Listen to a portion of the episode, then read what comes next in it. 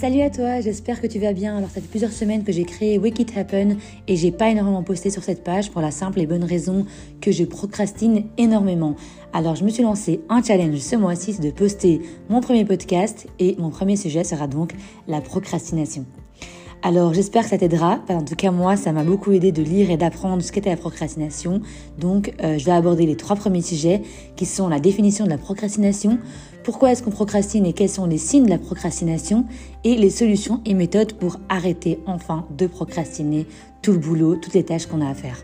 Alors la procrastination, c'est un comportement du fait de remettre à plus tard une tâche qu'on pourrait faire maintenant ou au lendemain, une tâche qu'on pourrait faire aujourd'hui. Alors pour les grands warriors comme moi et les as du domaine, ça peut aller jusqu'à plusieurs jours, voire plusieurs semaines. Alors quelles sont les causes de la procrastination Alors selon certains psychologues, ça peut venir de plusieurs choses, de l'anxiété, de l'ennui, même de l'impulsivité, du manque d'assurance, une envie de perfectionnisme, euh, de la peur de l'échec ou de la réussite, un manque de motivation de surmenage professionnel, une mauvaise estime de soi ou même des difficultés de concentration. Alors pour ma part, c'est surtout du perfectionnisme et une difficulté de concentration. Donc euh, voilà, lorsqu'on a une tâche à faire, ça peut devenir trop compliqué ou pénible et donc on a un sentiment euh, négatif, euh, d'ennui, euh, d'anxiété, qui fait qu'on n'a pas envie de, de, de, de, réaliser cette tâche, et donc on la pousse au lendemain, à l'heure suivante, et ainsi de suite, jusqu'à même oublier complètement la tâche, et on la reporte au moment où on sera mieux, mais quand est-ce qu'on sera mieux?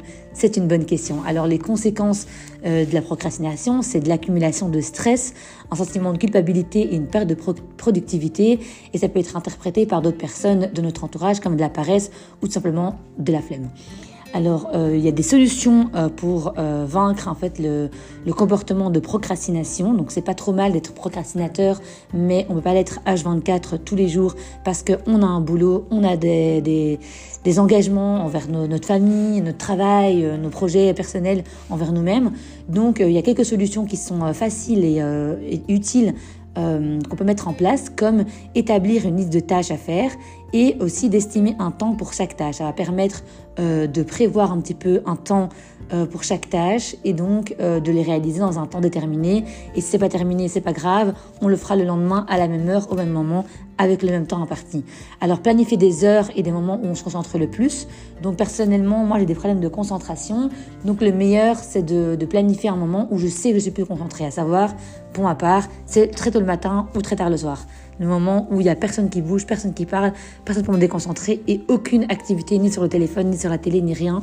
Euh, moi, c'est comme ça que je fonctionne en tout cas, mais voilà, chacun a un fonctionnement différent, mais c'est bien de détecter le moment où tu es le plus concentré pour planifier tes heures euh, de travail.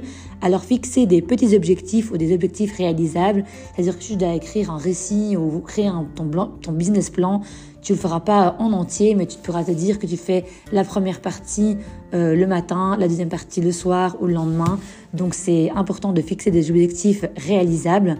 Euh, pour certaines personnes, c'est bien de s'octroyer une récompense après avoir euh, réalisé une tâche dite pénible. C'est-à-dire qu'il y a des personnes qui procrastinent parce qu'elles ont du mal à réaliser une tâche. Pour elles, c'est vraiment un moment difficile à passer.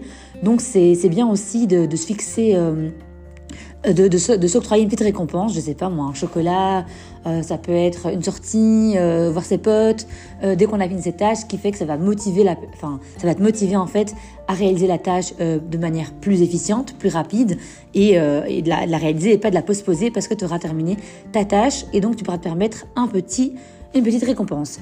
Alors, euh, ce qui est bien, c'est de prévoir un temps de repos, de détente. Donc, si tu as beaucoup de travail à faire et que tu te dis, bon, cette journée, je vais terminer mon boulot, c'est bien de, de, scinder, en fait, euh, les moments euh, où tu vas travailler, les moments où tu vas te reposer. Ça va te permettre de pas, du coup, ça va te permettre de moins, en tout cas, procrastiner et de créer un environnement de concentration optimale. Alors, comme je disais, la concentration, c'est mon problème. Et donc, créer un environnement de concentration optimale, c'est-à-dire se mettre dans un endroit de silence ou pas, ça dépend de chaque personne, d'avoir tout son matériel près de soi, euh, dans une bibliothèque, si étudiant, euh, etc. Donc voilà, c'est important. Alors du conseil, euh, un petit conseil que je peux vous donner, c'est que ça fait du bien de procrastiner un peu. C'est pas mal de, procrastiner, c'est, c'est pas une mauvaise chose si euh, après on réalise la tâche et si surtout euh, ça ne met pas en péril ton activité, ton job ou tes relations privées ou publiques. Donc ne veille pas à trop exagérer, mais en tout cas profites-en. Et pour information, le 25 mars c'est la journée de la procrastination, donc je t'invite à procrastiner essentiellement ce jour-là. Allez, j'espère que ça t'a aidé. Bonne journée, au revoir.